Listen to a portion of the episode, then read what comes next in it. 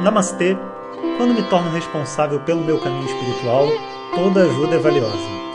Bem-vindos ao podcast diário do nosso professor Jonas Mazetti, na série Vedanta na Veia em Tempos de Quarentena. Om Shri Hare Om Bom dia pessoal.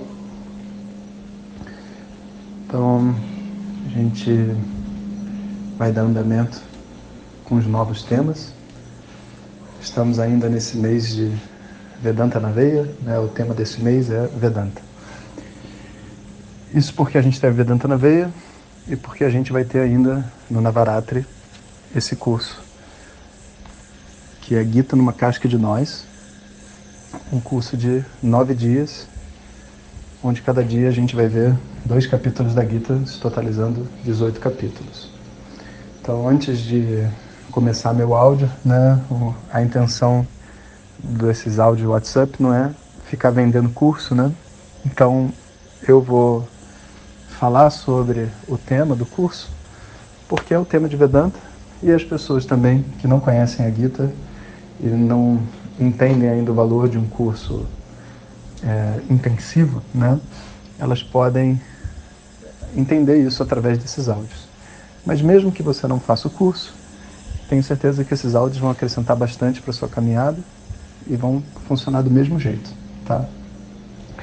Então, quando a gente pensa assim no, no estudo de Vedanta, né, ou no estudo, vamos dizer assim, é, um estudo tradicional espiritual, porque a gente só sabe o que é Vedanta quando a gente começa a estudar mesmo, né?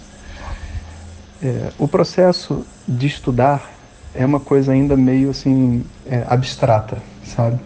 A gente tem algumas ideias que eu vejo até pelas perguntas dos alunos que eu recebi que eu acho muito importante de esclarecer, sabe?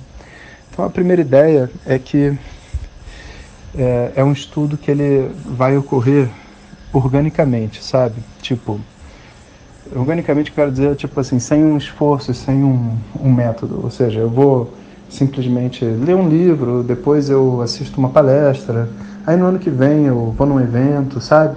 Eu vou me informando e ganhando mais conhecimento, profundidade de vida, tal, tal, tal, e a minha vida vai florindo e, e eu estou estudando Vedanta, sabe?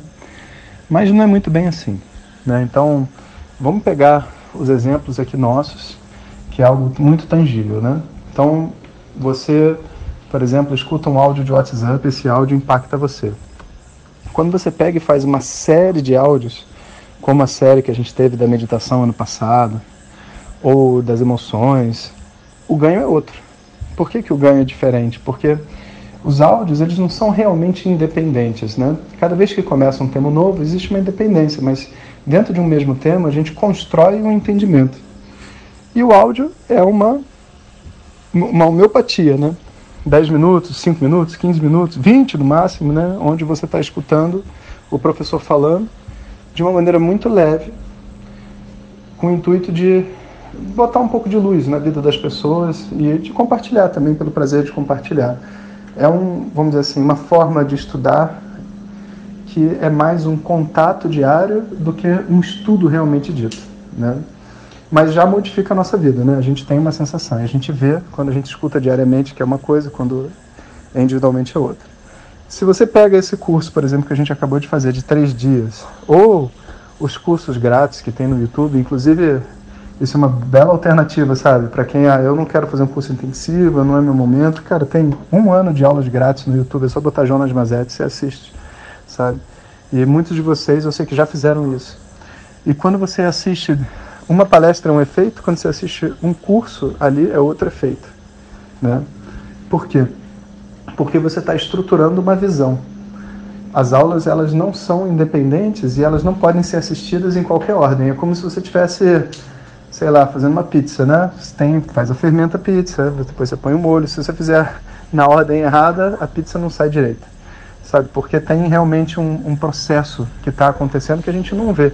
No caso da pizza, né, é a fermentação da massa, mas no nosso caso interno é uma, é, vamos dizer assim, é, é um amolecimento, sabe, das nossas camadas de ignorância, um, uma entrega, é um monte de coisa que a gente não percebe, entende?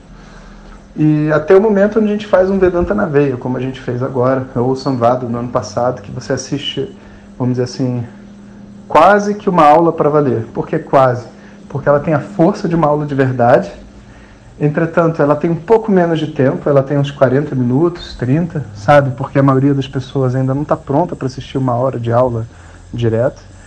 E ela não tem, vamos dizer assim, uma grande construção, porque como as pessoas acabaram de chegar, você não pode sair construindo coisas. Você primeiro precisa preparar o terreno e, meio que preparar, é, como é que se diz, desconstruir as loucuras que já existem dentro da mente antes de poder apresentar uma coisa nova, né? Então esses, essas introduções muito fortes, como o Vedanta na Veia, o Samvada do ano passado e tudo mais, elas mostram uma força que Vedanta tem, mas elas não podem ainda mostrar a construção de um entendimento, porque não dá tempo disso ser feito, né? A gente precisa de mais tempo. Então, quando a gente faz cursos de que nem o curso, esse curso que vai ter agora da Gita, ou a gente chega e faz um retiro com o professor, viaja para a Índia e encontra um mestre de Vedanta, estuda com ele durante um tempo, que inclusive era a forma que no passado a maior parte dos alunos e professores fazia, que era assim, saía daqui passava 15 dias em Rishikesh, 30 dias em Rishikesh. O que você tinha era 30 dias da construção de uma visão. Obviamente, quando Swami Dayananda recebia as pessoas lá no ashram, ele começava do zero, porque ele não sabe quem está chegando. Mas depois de 30 dias, ele já construiu uma visão, ele não vai ficar repetindo a mesma coisa todos os dias. Né? No quarto dia, quinto dia, já tem que ser um tema diferente. Então imagina o que, que a gente não faria se em um dia né, de uma aula a gente faz um estrago dentro da mente e, e libera um monte de coisas. Imagina, sei lá, estudar 15 dias, 30 dias, né? É uma outra coisa. E por isso que o Swami Dayananda, né, que foi meu mestre, posso dizer assim com toda a convicção que foi o maior professor de Vedanta desse, dessa nossa geração, né? Isso porque eu convivi com ele, não pela fama do livro, você entende? É, ele estruturou isso que foi chamado de um curso de três anos. Para falar a verdade, o meu durou quatro anos e meio. A maioria durava três anos e meio, mas ficou esse nome de curso de três anos. Porque três anos é o período que, tendo duas aulas por dia, ou às vezes três, você poderia fazer toda a construção da visão de Vedanta. É, tipo assim, é mais estudo do que você faria talvez para um doutorado ou um pós-doutorado, com sânscrito, mantras e tudo mais. E essa é a formação que só faz sentido depois que você está uns 10 anos estudando o básico, porque você não vai para lá para aprender sânscrito, né? Você não vai para lá para aprender a cantar mantras ou essas coisas todas, você já tem que chegar lá sabendo e, e o básico, o que, que Vedanta tem a dizer. Você vai lá para fazer a construção que está além. Então, o processo tradicional de estudo, do ponto de vista do estudo, são ciclos de construção. Quando a gente está preparado, a gente parte para o próximo ciclo. Se for o nosso caminho, porque pode ser que Vedanta não seja o seu caminho, e está tudo bem também, né? continuamos amigos, pode escutar os áudios, mas é, quando Vedanta é o caminho, o que acontece é que a gente vai passando por ciclos e momentos de estudo. E tem umas pessoas até que, assim, erroneamente, sabe, se consideram superiores ou inferiores a outras devido a esse momento, mas não é assim que funciona. Porque Vedanta vai desconstruir um monte de coisa dentro da gente. E não é porque eu comecei a estudar antes que eu sou melhor do que outra pessoa. Às vezes vai demorar mais tempo para eu entender. E não é porque eu comecei depois que eu sou inferior também. Você está entendendo? Então, Cada pessoa tem o seu momento de fazer essa quebra da casca do ovo, do ponto de vista cognitivo, porque Vedanta não vai trabalhar diretamente as suas emoções, diretamente nada disso. O Vedanta vai trabalhar o seu entendimento sobre o mundo e sobre si mesmo e sobre Deus. Essa relação, indivíduo, Deus e mundo. Esse entendimento cognitivo precisa ser discutido em algum momento. Até essa via estar liberada, o estudo não pode começar de fato. Mesmo que a pessoa entre por uma turma regular, sabe, estude toda semana, ela vai ficar meio travada porque, sei lá, tem um processo terapêutico mal resolvido, sabe, tem outras questões internas da vida para resolver. Mas quando é o momento, aí, puf, né, a pessoa passa para o próximo ciclo, até o dia onde ela resolve estudar de uma maneira é, efetiva, assim, sabe, plena onde ela fica internada, como eu fiz lá na Índia, ou com qualquer professor, e você então vai estudando sistematicamente. É, como eu disse, né, existe uma relação professor-aluno a ser construída, né, uma relação. E essa relação também não é muito bem entendida. Por exemplo, se a relação professor-aluno fosse como uma relação terapêutica, onde eu quero ouvir sua história para entender quem você é, para poder te ajudar, sabe, etc. Então, o professor seria como um psicólogo, né? E ele ia ter no máximo, sei lá, uns 50 clientes que ele conhece, porque para ouvir a história de todo mundo e estar tá acompanhando, né? Você não tem como fazer isso com 100 pessoas, o que dirá mil, né? Mas não é assim que funciona. Por quê? Porque não é um processo terapêutico que você passa com o seu professor. E para falar a verdade, né, é uma relação que você só consegue entender quando você tem. Mas para a gente fazer assim uma alusão e, e, ter algum parâmetro de entendimento na cabeça, eu gostaria que vocês pensassem assim num astrólogo, que é uma, um outro ramo da tradição védica, né? A astrologia vem dos Vedas, chama Jyotishan, né? dentro, das, dentro dos Vedas.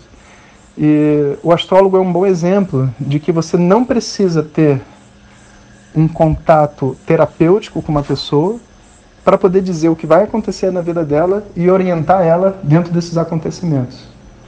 Qual que é a relação que existe entre um astrólogo e o seu paciente, né, vamos dizer assim, o seu cliente?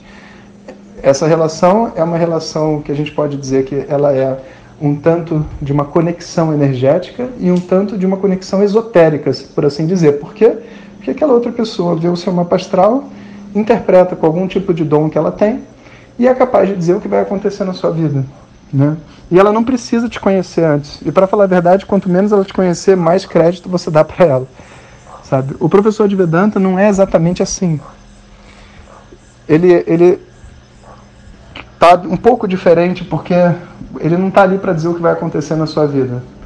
Ele está ali para dizer para você qual é o próximo passo da sua mente em que, em que direção você tem que ir em busca do seu crescimento, sabe? E para isso, quanto mais alto o professor está dentro dessa, do processo interno dele, eu posso dizer que talvez menos necessidade ele tenha de ouvir você para dizer o que você precisa, como um astrólogo, sabe? Mas ele precisa te sentir de alguma maneira. Então, isso geralmente acontece através da convivência, né? Então, como que um professor de Vedanta se aproxima de um aluno? Né? Ele, não, ele não vai fazer isso assim, ah, vamos agora entrevistar todos os alunos que estão chegando para saber de onde são, quais são seus desejos. Não, não funciona meio, muito assim. É um processo meio orgânico. Tem pessoas que na internet, eu já, já, já falo mesmo antes de entrar para o curso. Tem outras pessoas que eu só vou falar depois de um ano de curso. E tem outras pessoas que eu não estou falando nada, mas a pessoa se sente conectada comigo. E eu estou conectado com ela. E o dia que a gente se encontra, a gente sabe, os dois sabemos que a gente está conectado. Né? E fora isso, a gente tem encontros, né? É, camps, onde a gente passa 15 dias juntos, aí sim com um grupo menor de pessoas para poder interagir, viagens e, e atividades no Gurukulam, né? Mas tudo isso é um processo orgânico. Então é como se o nível de, de presença fosse como fosse um funil, né? Vai passando o tempo e você vai ficando mais presente, mais presente, mais presente, até o momento onde você está fazendo um curso internado lá, que nem eu com o Swami Dayananda, que você entra no quarto dele, oi Swami, tudo bem? Ele sabe quem você é, né? Então, o Swami Dayananda tinha num curso, sei lá, 200 pessoas, um curso de três anos, né? Morando com ele. E milhares e milhares de seguidores ao redor do mundo, né? Que se conectavam com ele, pediam os conselhos dele e ouviam ele, né? Então, essa, é a relação professor-aluno que se monta dentro do estudo. Isso é importante porque senão a gente pode achar assim, poxa, como é que o professor pode dar aula para centenas de pessoas e estar tá conectado comigo? Né? Claro, se for terapêutico, uma conexão terapêutica não vai ocorrer, não tem como, é ilógico. Agora, se é um outro tipo de conexão, daqui a pouco a gente começa a entender certas coisas, como por exemplo assim, se você observar o estilo, né, a personalidade dos alunos que entram para uma turma, todos eles têm mais ou menos um perfil. As turmas não têm a mesma composição de pessoas. Por isso que a gente dá nome para as turmas. As turmas têm energias diferentes. E as pessoas se identificam com a energia quando a gente conta assim, olha, essa, essa turma que está vindo é desse tipo. Aí a pessoa, caramba, é exatamente o que eu sou. Sabe? Isso a gente foi também, assim, entre aspas, descobrindo com o tempo e mostrando para as pessoas uma maneira de mostrar como que isso acontece. Né? Então, tendo esse, esse entendimento, eu vou compreender que o estudo ele tem uma forma de acontecer. Ele não é aleatório, sabe? Eu vou estudando e de repente não. Ele vai passando por essas etapas. A cada etapa eu desenvolvo um novo nível de conexão com o professor, comigo mesmo e uma visão, a construção de uma visão. E essa visão vai sendo construída a cada ciclo, até uma hora onde a pessoa diz, professor, estou satisfeito. Né? Não há mais a necessidade de estudar. E essa hora também chega, o que é muito legal. Né? Então, vamos continuar nessa linha de raciocínio no áudio de amanhã. E assim a gente pode agora mergulhar um pouco mais a fundo no estudo de Vedanta. Hariom. Muito obrigado por estarem conosco nesta jornada. E saibam que a busca pelo autoconhecimento é individual, mas não precisa ser solitária. Seguimos juntos. Om Tat Sat.